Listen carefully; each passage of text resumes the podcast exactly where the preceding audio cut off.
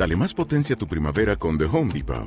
Obtén una potencia similar a la de la gasolina para podar, recortar y soplar con el sistema OnePlus de 18 voltios de Ryobi desde solo 89 dólares. Potencia para podar un tercio de un acre con una carga. Potencia para recortar el césped que dura hasta dos horas. Y fuerza de soplado de 110 millas por hora. Todo con una batería intercambiable. Llévate el sistema inalámbrico OnePlus de 18 voltios de Ryobi. Solo en The Home Depot. Haces más. Logras más. Ancient Greece, a land of myths, epic heroes, and... The first funky dance floor. Bueno, pero nosotros eh, seguimos, eh, ya saben que hoy en nuestro programa retomamos lo que son las entrevistas con desarrolladores y nos vamos directamente hasta Barcelona. Allí, bueno, pues eh, contamos eh, con la presencia del estudio de A Crowd of Monsters y, bueno, pues precisamente vamos a hablar con el consejero delegado, él es Ramón Nafria, y desde aquí lo saludamos. Ramón, muy buenas, ¿cómo estás? Muy bien, ¿y vos cómo andáis? No nos podemos quejar, salvo por lo que te comentaba micrófono cerrado, de, del calor, vamos tirando. Perfecto. Ramón, un placer el tenerte por aquí. Bueno, em, yo creo que ya todos los eh, lectores de Revo Gamer saben que vamos a hablar de, de vuestro juego, de em, bueno, pues un juego que nos parece que tiene mucho, ¿cómo decirlo? Mucho swing, que tiene mucho ritmo. Se llama Fan, Fan of Titans, que va a llegar próximamente a Wii U. Eh, Ramón, este juego ya pues eh, salió para la plataforma de Microsoft, salió para, para Xbox One y prontito lo vamos a tener en, Wii U. De hecho, bueno, este programa lo estamos grabando en jueves y hoy mismo ya se pone a la venta en, Estados Unidos, ¿no?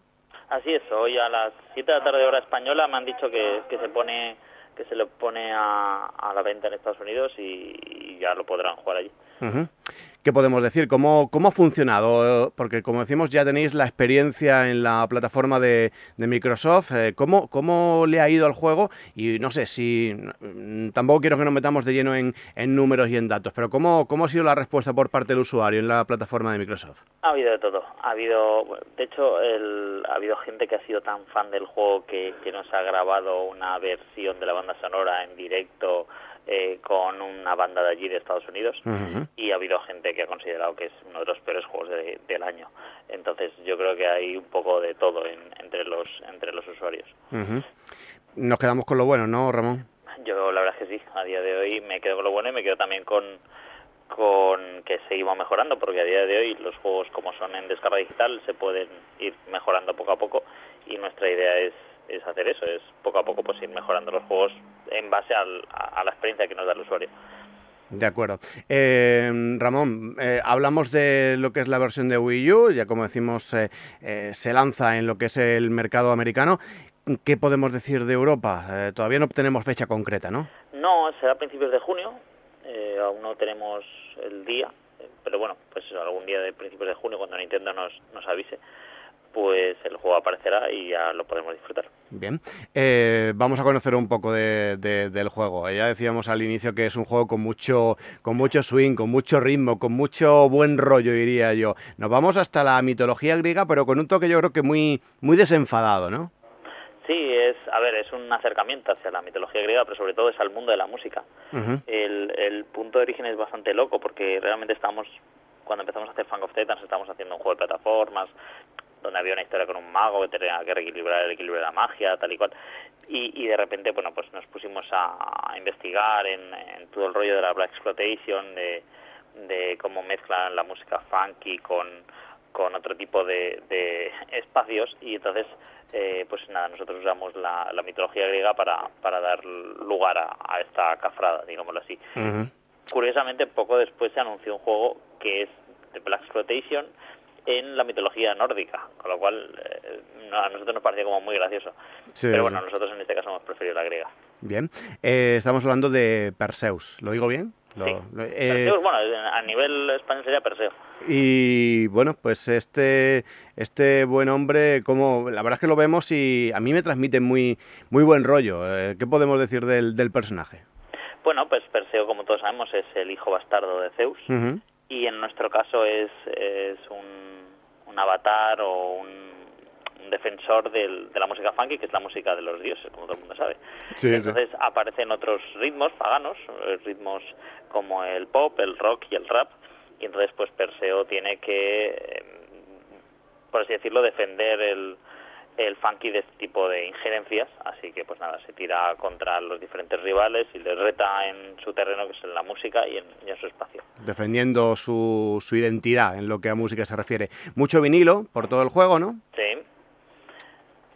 ¿Qué podemos eh, decir? ¿Cómo, ¿Cómo va a ser un poco la, la, la- la temática? Vemos eso, que, que es un juego de plataformas y que, y que hay mucho vinilo que recolectar, por así decirlo, ¿no? Sí, bueno, hay, hay vinilos y luego, por ejemplo, hay unos bonus donde hay, pues también aparecen otros elementos musicales. De hecho, aparecen unos iPods por ahí sueltos, aparecen eh, unos loros de, de la música de los 80, eh, aparece, bueno, elementos musicales hay por por todo el juego y luego aparte sobre todo está todo el juego está distribuido los niveles están creados de manera que sean como algo rítmicos. A la hora de ir jugando pues tenga cierto flow. O sea no no sea solamente eh, darle a los botones sin más, sino que tenga como cierto ritmo a la hora de ir recolectando todo, de, de dejarte guiar por cómo está puesto el escenario.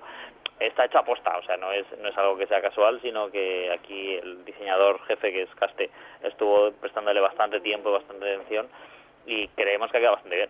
Bien. Eh, comentabas, eh, Ramón, que ha habido un poco de todo en lo que a crítica se refiere, desde muy buenas hasta no tan buenas. Eh, vosotros tenéis el producto, lo habéis hecho con todo el mismo de- del mundo. ¿Cuál es la sensación que os queda a vosotros? Bueno, el- nosotros sabemos eh, los problemas que hemos tenido y el proceso que hemos tenido a la hora de, de hacer el juego. El juego empezó siendo un juego para móviles. Cuando vimos la oportunidad de sacarlo para Xbox One, pues la verdad es que nos pareció muy atractivo. Y al principio nosotros, por ejemplo, queríamos hacerlo para Kinect. Eh, pero cuando llevamos ya un tiempo de desarrollo y algunas cosas ya metidas en Kinect, tal y cual, pues de repente Microsoft decidió eh, quitar Kinect del pack básico, con lo cual ya no nos interesaba. Porque, Ya. Claro, no íbamos a hacer obligatorio a la gente que jugase con Kinect cuando, cuando pues era un, un extra, ¿no? Entonces eh, decidimos cambiarlo todo y, y la verdad es que nos quedó alguna cosa mm, no como está planeada en el origen. Pero aparte de eso y de que es un juego que su mayor aspiración es divertir, no es no es educar, no es llevar al jugador a un nuevo estado salvífico, sino que es sencillamente pues que se lo pase bien un rato, que disfrute, que que se bueno que se, Se lo pase bien. guiar por el flow sobre todo. Eh, pues eh, nosotros estamos relativamente contentos con, con lo que hemos visto, lo que hemos sacado y luego ya está, pues nada, como la gente se toma las cosas, a veces se toman muy bien y a veces se toman muy mal. Eh, ya has destacado que bueno que para la máquina de Microsoft eh, hubo ahí bueno pues eh, una intención en un principio, finalmente se lanzó de otra forma. Para la propuesta o en este caso para la sobremesa de, de Nintendo, no sé si vamos a encontrar algún cambio apreciable. Esto es algo que preguntamos siempre por los ports. Eh, mm, primero de todo te pregunto si ha sido fácil el llevarlo a la plataforma de Nintendo y segundo eh, si vamos a encontrar algún extra en la plataforma de Nintendo. Bueno, a ver, fácil ha sido en cuanto a que como nosotros estamos usando Unity, pues es relativamente sencillo cambiar de plataforma, pero todos sabemos que la diferencia de potencia que hay entre una Xbox One y una Wii U es bastante elevada. Entonces ahí hemos tenido que hacer bastante trabajo de, por así decirlo, de hacer cambios sin que se note, ¿vale? Para que el nivel de calidad visual, el nivel de, de detalle sea parecido al que se enseña en, en Xbox One, pero eh, a la vez pues funcione relativamente bien en, en una Wii U. Y luego el mayor cambio que hay es el de poder jugar sin tener que estar mirando la pantalla. O sea, tú puedes jugar en, en el gamepad Ujú. y claro, esto es algo que sí que es único de, de Wii U. Más allá de eso, mm, no consideraría yo que a día de hoy haya muchos cambios. El juego se juega bastante bien, el juego funciona, tiene otra tonalidad los colores, evidentemente, si lo jugamos en, en el Ya. gamepad, pero es básicamente el mismo juego. ¿Vale? Modo Off TV como eh, añadido. Eh, ya hemos visto precio en, en Estados Unidos. No sé si vamos a hacer ahí un, un cambio a- al uso o, o lo que sería dólares por euros Sí, o será dólares por prácticamente, euros. ¿no? Eh, Es más barato que la versión de Xbox One, es un poquito más barato. De hecho, otro detalle es que este era el precio que realmente queríamos ponerle a la versión de Xbox One, pero hubo un malentendido aquí con Microsoft y al final pues se quedó el precio que pusimos. Pero sí, ese es el precio que queremos poner. Yo, eh, saliéndonos un poco del juego y, preguntándote por, bueno, es algo que solemos preguntar a casi todos los estudios con los que tenemos oportunidad de hablar, ¿cómo está la situación en el mundo del videojuego? Eh, lo hablamos mucho por aquí, parece que, parece no, el indie desde luego ha tomado un peso importante en la industria, las plataformas digitales, tanto en PlayStation como, como en Xbox, como en la, propia eShop de Nintendo, han dado pues la oportunidad de que mucho indie esté ahí. Eh, ¿Cómo está la situación, eh, Ramón? ¿Cómo, cómo, cómo vive eh, últimamente el indie y sobre todo el indie aquí en España? Pues lo cierto es que la situación en el mundo del videojuego ahora mismo es curiosa, porque, por así decirlo, si lo comparamos con la anterior generación de consolas, dudamos mucho que esta vaya a ser tan larga. O sea, la anterior la verdad es que fue muy larga, empezó en 2005 y acabó en 2013, creo recordar. Y decimos acabó porque, bueno, ya lo que viene después es intergeneracional. Sí, sí. Eh, y esta pues ha empezado pues, en 2013 y dudo mucho, 2012 en el caso de la Wii U, y dudo mucho que, que se extienda más allá de cinco años. Entonces, claro, eh, pues los ejemplos que hemos visto famosos, pues en, en, las, en los indies de las, de las entregas de Play 3 o de 360, pues dudamos que, que vaya a pasar lo mismo ¿no? con, con esta saga. Hemos visto también una resurrección del PC como plataforma, hemos visto la aparición de un montón de eh, iniciativas como Humble Bundle, como Kickstarter, como como Patreon o una serie de cosas que, que la verdad es que cambian bastante la, la manera de enfocar el desarrollo y, y luego aparte, bueno, pues evidentemente el, todo el auge de los juegos de móviles, el free to play, pues la verdad es que todo esto lo, nos, nos trastoca bastante lo que puedes ir planeando. En Nintendo, por ejemplo, pues no sabemos qué va a hacer con la NX. No sabemos si va a ser una consola al uso, va a ser una mezcla de tableta y consola, no sabemos lo que va a hacer. Entonces, claro, eh, no te puedes tirar al río con voy a hacer este juego porque no sabes si al final ese juego que tú estás pensando te lo vas a comer con patatas.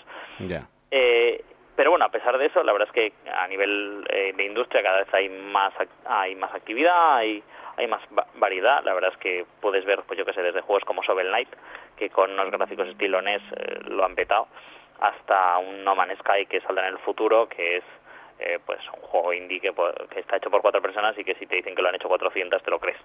Entonces es, Sí, es, sí. es algo curioso. Bueno, eh, curiosa también la, la industria del, del videojuego. Em, ¿Creéis eh, que vuestro juego puede funcionar bien en la plataforma de Nintendo? Eh, siempre hablamos de que, de que el Nintendero o el usuario de, consolas de Nintendo es un tanto especial y bueno, de hecho estamos viendo como eh, la mayor parte de las CIR, eh, sin, contar lo que son independientes, prácticamente le han dado la espalda, quizás por eso, porque a lo mejor sus juegos no funcionan. ¿Creéis que el vuestro puede tener cabida o que puede funcionar medianamente bien en la, en la eShop? Pues lo cierto es que, que queremos que si el jugador de medio de Nintendo le gustan los juegos de plataformas y el nuestro juego de plataformas, pues yo creo que puede gustarle. Lo cierto es que pues juegos como Beat Trip, Runner, por ejemplo, funcionan bastante bien y, tiene un ligero parecido, digámoslo así. O sea, es un juego runner también en consola. A lo mejor Beat Trip es más complicado y es más difícil y, y necesitas más botones que tocar. Pero, pero a nivel de colores, por ejemplo, o a nivel de, de patrón, la verdad es que tienen un, un aire. ¿Funcionará o no? Pues mira. eh, El tiempo lo dirá, ¿no? eh, sí, no, yo creo que, que no haremos una barbaridad de ventas, si te soy sincero, pero creo que bueno funcionará bien, que, que rentabilizaremos el que salga y esperemos que a la gente le guste.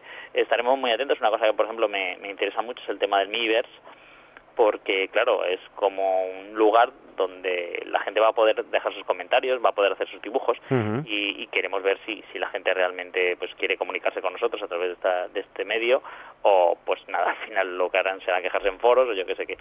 Entonces, nos, la verdad es que nos parece interesante. Bien.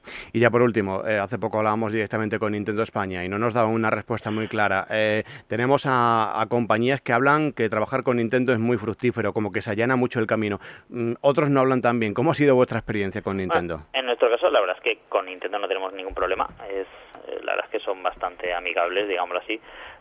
Tampoco te voy a decir, por ejemplo, de las tres empresas gordas con los que mejor nos estamos llegando a día de hoy y está demostrado con Microsoft. Son los que más fácil nos lo han puesto. Nintendo la verdad es que podría estar en un segundo lugar sin ningún problema.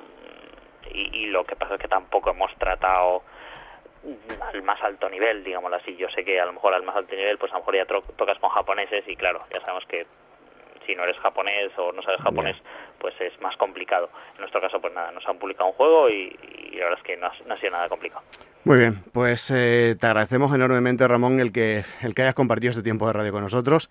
Deseamos que funcione de maravilla, ya decimos. Lanzamiento en América, estamos a la espera de que se lance en, en Europa, aquí en España, y como decimos, va a ser dentro de muy poquito, a principios de, de junio, como decimos. Así que bueno, Ramón, agradecerte de corazón el que hayas com- compartido este tiempo de radio y lo dicho, que vaya muy bien todo. A vosotros por este, este interés que vaya bien y no sufréis demasiado calor. Gracias, un saludo. Hasta luego.